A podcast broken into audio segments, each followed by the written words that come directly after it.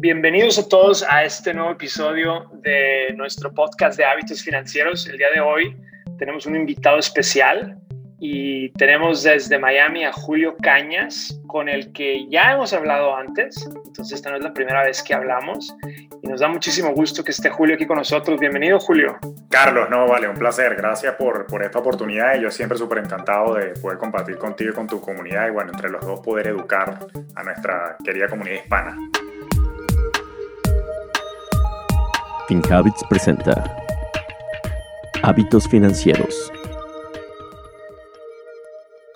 Y como dices, los dos, los dos estamos eh, en, en, esto de, de, crear hábitos financieros para la comunidad latina, así que yo creo que estamos eh, tratando de resolver el, primer, el, mismo problema. Eh, creo que es súper importante poder enfatizar que eh, estos, estos esta discusión es una conversación y es para efectos de educación y no es un asesoramiento financiero. Y, bueno, lo importante es exponer eh, cosas que nosotros hemos aprendido en nuestras vidas que otras personas pueden a lo mejor aprovechar. Eh, yo, como te digo, eh, FinHabits, pues es una compañía que comencé hace unos años porque encontré que había muchas, había muchas dificultades ¿no? para poder aprovechar eh, productos financieros de alta calidad, especialmente para poder invertir o para poder ahorrar para tu jubilación. Y de ahí surge la idea y la necesidad de crear una plataforma. Y creo que igual tú en, eh, estás creando lo mismo porque encontraste problemas que existían. Entonces, la, la parte importante eh, es pues que también pueda la gente encontrarnos y conocernos y que se puedan comunicar con nosotros también si, si tienen más preguntas. Eh, pero empecemos con la primera pregunta, Julio. Yo quisiera preguntarte a ti, eh, en, en, tu vida ¿no? de, de, de, de, emprendedor o empresario, ¿cuáles, ¿cuáles han sido las personas que han tenido más influencia en tu vida eh, personal en cuanto a las finanzas? Sí, no, excelente pregunta. Y tal como comentas, Carlos, en efecto andamos en lo mismo. Tú, a mí me encanta tu, tu, proyecto porque justamente estás resolviendo el acceso a productos, la democratización de las herramientas. Y en mi caso, mi, mi proyecto Fintelho, por ejemplo, es complementario porque yo lo que estoy trabajando es la parte de la mentalidad, psicología del dinero y relación con el dinero. O sea, que yo toco más la parte de mente y tú la parte de ejecución. Y a lo largo de esta trayectoria que, que, hemos tenido, yo creo que te ha pasado igual. Una de las grandes cosas que a mí me han marcado, no puedo decir nombres exactos, pero son ciertos clientes que a lo largo de mi carrera en estos últimos 16 años en la industria de gestión patrimonial o wealth management, de una u otra manera me han marcado con alguna enseñanza. Y debo reconocer, Carlos, que me han pasado enseñanzas positivas y enseñanzas negativas, ¿no? Y una de ellas, eh, sin ánimos de ser pesimista, pero es que una de ellas es que justamente he tenido la oportunidad de trabajar con personas muy acaudaladas, eh, muy adineradas, que por no tener una relación adecuada con el dinero, por no desarrollar los hábitos de ser ordenados con sus cifras, a pesar de tener la, la bendición y posibilidad de producir altas cantidades de dinero, por el desorden, la desorganización, de cualquier manera terminaron perdiendo muchísimo, muchísimo, muchísimo dinero, también por actuar de manera impulsiva al momento de invertir, de no diversificarse. Y entonces aquí el mensaje que te traigo con esto, Carlos, es que ese cliente, que naturalmente no puedo decir el nombre, eh, de alguna manera dejó una huella en mí porque yo dije, oye, la, la moneda tiene dos caras cuando se trata de finanzas personales. Sí, ciertamente hay que saber producir dinero, pero es también importante entender cómo se administra y no importa cuánto produzcas, si no tienes, desorden, si no tienes orden, perdón, y si no llevas una organización, unos hábitos claros, un autocontrol de cómo te comportas y reaccionas con el dinero, puedes igual perderlo todo. Y eso a mí me marcó muchísimo, Carlos. Y, y como decías tú, la, la, la, parte en donde tú estás enfocado más es, es crear esa mentalidad, ¿no? Y ese, esa forma de controlar tus emociones, van dentro de esa, de esa mentalidad, me imagino. ¿Cuáles tú crees que son esas emociones en las que nosotros, los inversionistas, caemos, o sea, son emociones que a lo mejor no nos damos cuenta, pero estamos haciendo, igual como este ejemplo que me diste de, este cliente, eh, podrías hablar de una emoción que tú crees que es algo importante que, que detectemos y la podamos atacar para no caer en esa trampa. Sí, cómo no. De hecho, cuando tú inviertes y cuando tú haces tu gestión de tus finanzas personales, hay una balanza entre dos emociones particulares que tú también las conoces muy, muy bien. Y es la avaricia o el greed, ¿no? Y el miedo o el fear. Entonces, uno se está debatiendo constantemente entre esas dos y voy a explicarlas en, en un minuto. Básicamente, Toda persona tiene tres necesidades financieras que yo defino, la jerarquía de necesidades financieras, sustento, protección y crecimiento. Todo ser humano siempre quiere más, ¿ok? Eso nos lo enseñan en, en economía, yo soy economista de formación, y en, en, economía nos lo enseñan como el principio de insaciabilidad humana. Es decir, el humano siempre quiere más y por supuesto todos queremos más dinero. ¿Para qué? Esa es otra discusión. Pero todos queremos más. Y ahí es donde entra la avaricia, que cuando aparece una oportunidad que nos provee alguna posibilidad nosotros multiplicar el dinero, a veces nos vamos cegados por esas oportunidades que más que inversión terminan convirtiéndose en una especulación por la mera sed de multiplicar el dinero y no medimos los riesgos. Y eso yo estoy seguro que tú lo dominas bastante bien y lo trabajas muchísimo. Entonces hay que tener mucho cuidado porque en el entendido que el ser humano siempre quiere más, nosotros siempre nos vamos a ver atraídos por eh, verbos, publicidad, promesas de multiplicar el dinero, pero si nosotros no evaluamos con inteligencia financiera y no tomamos riesgos con manera inteligente, es muy fácil que nos engañen, es muy fácil que alguien intente timarnos, estafarnos, no, que tengo a alguien que me dice que me dará 20% por minuto, estoy exagerando por supuesto, pero he escuchado en redes sociales ese tipo de ofertas. Mira, no, sí, yo le doy el dinero a esta persona y esta persona me da el 20% semanal. Bueno, ¿cómo demonios hace eso? O sea, a, veces yo creo que entonces lo que tenemos que hacer nosotros es entender que sí, hay una avaricia por dentro de nosotros que nos conduce a querer más, pero hay que ser suspicaz, hay que ser capcioso, hay que ser un poquito preguntón, menos, ah, pero ¿cómo funciona? ¿Cómo lo haces? ¿Qué es eso? ¿Qué estás haciendo? O sea, hay que, hay que sospechar siempre de buena manera para poder entender qué estamos haciendo, porque si no es avaricia, nos lleva a ser impulsivos, nos lleva a tomar decisiones precipitadas y he visto mucha, mucha, mucha estafa últimamente en redes sociales precisamente por esto. Sí, tienes mucha razón y, esa, esa, esa parte emocional de, del ser humano, de, de querer ganar rápido o de, como dices tú, la avaricia, eh, nos, nos, hace caer en trampas a veces. Y es por eso importante tener un, un esquema o, un, o una plataforma que puedas tú utilizar para que te, estés educando y también puedas tú pensar y decir, bueno, esto de invertir es a largo plazo. Generar un hábito financiero no pasa de un día para otro. Em, y con el tiempo, esto nos puede reforzar nuestra vida financiera de, o sea, de muchas formas, pero es importante reconocer esa, eso, esas emociones y, y tenerlo en, en la cabeza para, como dices tú, no caer en esas trampas cuando estamos viendo esos anuncios. FinHabits, la app que te ayuda a desarrollar mejores hábitos financieros. Con FinHabits puedes comenzar a invertir desde 20 dólares a la semana y es muy sencillo. Tienes la flexibilidad de hacer depósitos y retiros cuando tú quieras. Descarga FinHabits desde tu teléfono móvil y sé parte de la app financiera en español más confiada en los Estados Unidos.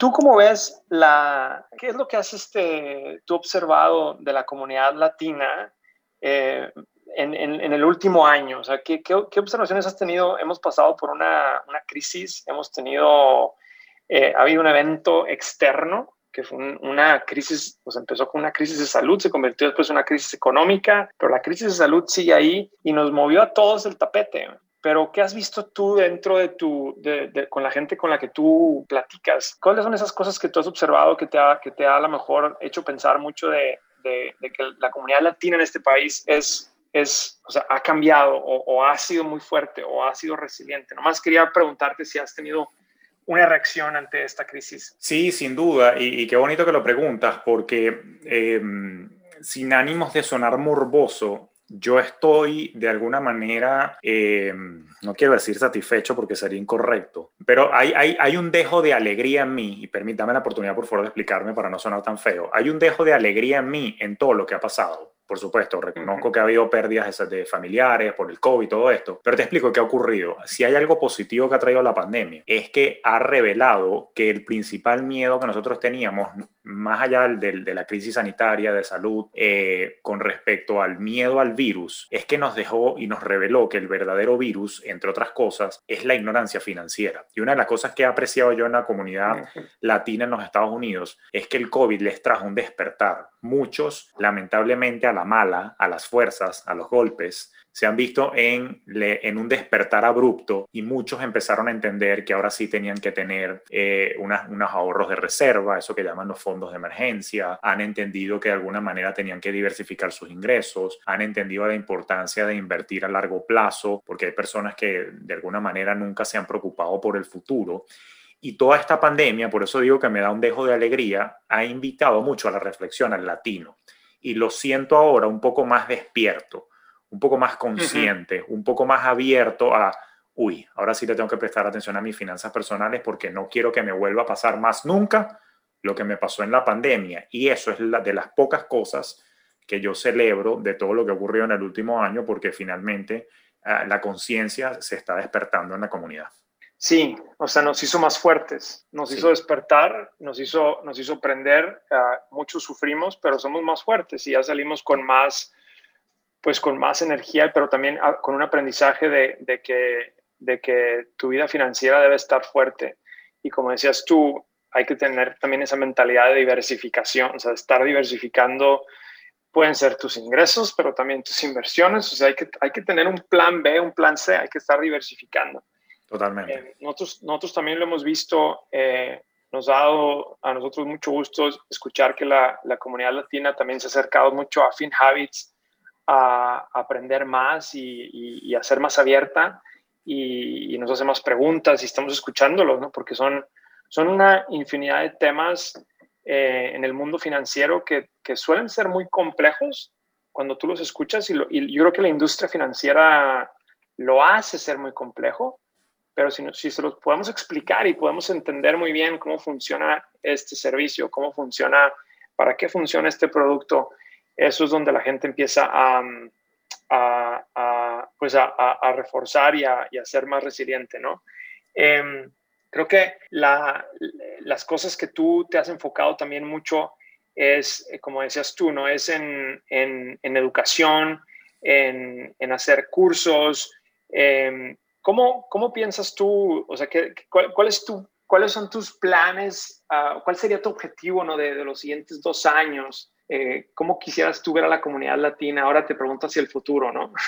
Sí, no, me, ¿qué, me, encanta la pregunta. ¿Qué esperarías tú de ver de, los, latinos? Sí, en, el entendido de que ha, habido este despertar, en el entendido de que se ha desatado una sed de aprendizaje, de reflexión, de orden, de reencauzar los hábitos con el dinero. Em, yo, yo personalmente estoy trabajando en, en, desde el ámbito educativo, pues en empoderar mucho más al latino. Te acabas de decir una frase y te quiero citar porque eh, tú hablabas de la complejidad y es que tú y yo sabemos, y ya lo hemos hablado antes juntos, que lamentablemente la industria financiera, en aras de justificar lo que cobra, eh, y no quiero entrar mucho en polémicas, pero en aras de justificar lo que cobra, vende, vende complejidad para justificar su, su, su modelo de negocio. Y tú y yo, y es lo que me encantó de tu modelo, tú estás vendiendo simplicidad y tú y yo creemos en lo mismo. La simplicidad es la última sofisticación, dicen por allí. Y desde mi ángulo, yo lo que estoy apostando es precisamente educar a que la gente le pierda el miedo a los números, le pierdan el miedo a las finanzas, que entiendan que es un proceso simple y llevadero, que no es tan engorroso ni sacrificado eh, como muchos de repente lo quieren hacer ver y, en mi caso particular, donde está el toque diferenciador en lo que estoy haciendo, es que le estoy metiendo la parte psicológica y emocional.